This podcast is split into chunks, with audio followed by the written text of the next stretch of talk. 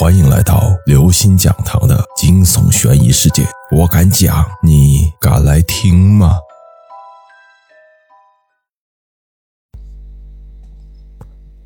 福祸相倚。徐老道猛地站起身，指着山崖对三爷说道：“快打桩，放线吊金灯，一定要快！”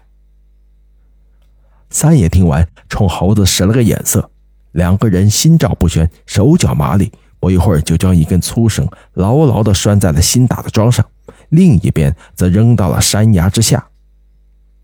李野站在一旁，静静地看着这一切，心里不禁暗叹这两个人麻利的手脚。徐老涛说道：“这几天等的就是这血月，我们顺着绳子下去，我在前，三爷殿后。”三个人弄不清楚老道的意图。但是紧随着徐老道鱼贯而下，夜风吹得紧，四个人在半空中乱打秋千。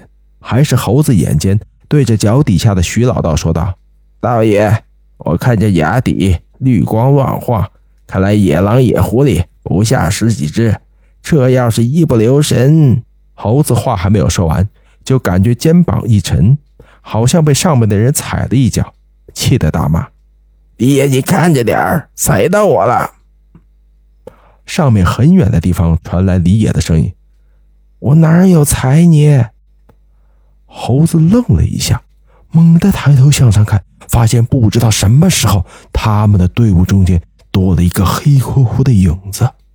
猴子大叫：“有鬼！”这时绳子突然一晃，最上面的三爷喊了一声：“不好，上面有人在割绳子！”话音未落，几个人自由落体向崖底跌落，砰的一声，重重的摔在一个物件上。这一下摔得他们七荤八素，差点吐血。李野睁开眼睛看着四周，原来四个人都掉在了山崖石缝中生长出的一棵佛掌松上。清醒了片刻，几个人都暗叫命大，再四处看看，哪儿还有刚才那个黑影？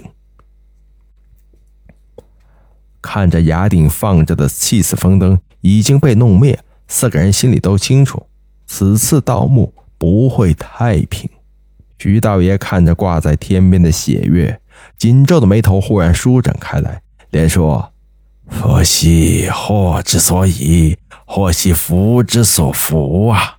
咱们还真是歪打正着了。”三爷揉着脑袋对徐老道说道：“道爷。”您是说，徐老道指着巨松生长出的岩壁，三个人顺着看去，只见松树在月光的映射下，在光滑滑的岩壁上投射出一个巨大的影子，而这影子竟然和那兽皮上出现的怪异符号一般不二。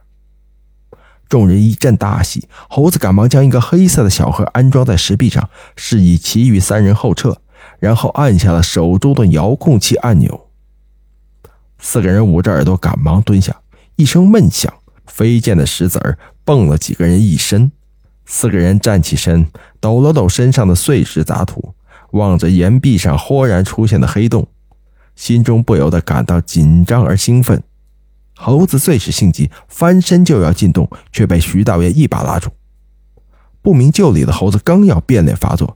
只听凑近洞口往里看去的三爷回头道：“徐三爷刚才救了你一命，你要是跳进去，死在哪儿都不知道。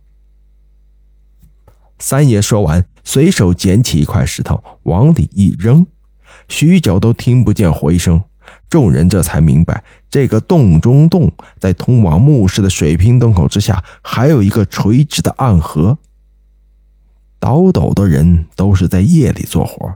稍有不慎，盲目进去便会摔成粉身碎骨。猴子脸色一变，赶紧谢过徐老道。徐老道也不答话，径直走到洞口往里看了看。接着，他从百宝囊中取出一柱檀香，点燃，小心的递入。无风的洞口，半根手指粗细的香，就像被一只大手捏住，瞬间灭了。几个人互相看看，都没有说话。心里暗道：“此墓非比寻常，进墓之后更要多加小心。”固定好千斤绳，挂好百炼锁，四个人依次荡进水平的墓道。三爷打开手电筒，发现里面的墓道笔直，四周墙面都是用巨大的石条砌成，上面的花纹精致细腻。这盗墓老手心中不由得感到疑惑：金军野狐岭一战溃不成军，通天屋完颜阿海如果是临时决定葬身于此，又怎么能有时间和精力修建如此大墓？难不成他早有打算？或者这座墓葬？埋的根本就不是完颜阿海。后面的李野一拍他，示意他跟着徐老道和猴子前进。他这才又稳了稳心神，往里走去。过了几分钟，一扇汉白玉石门拦住了几个人的去路。几个人看着木门上的浮雕，心里又是一惊。石门上雕刻着四个真人大小并排站立的武士，一身甲胄，威风凛凛。可是往肩头看去，却都齐刷刷的没有头颅，而在他们手上平托的正是自己的脑袋。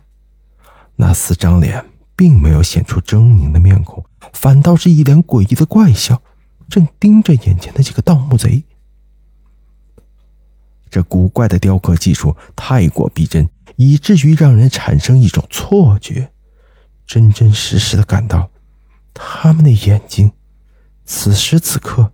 正在眨动。各位听众朋友，本期节目到此结束。如果您喜欢，请关注、订阅、点赞、转发四连击，谢谢您的支持。我们下期再见。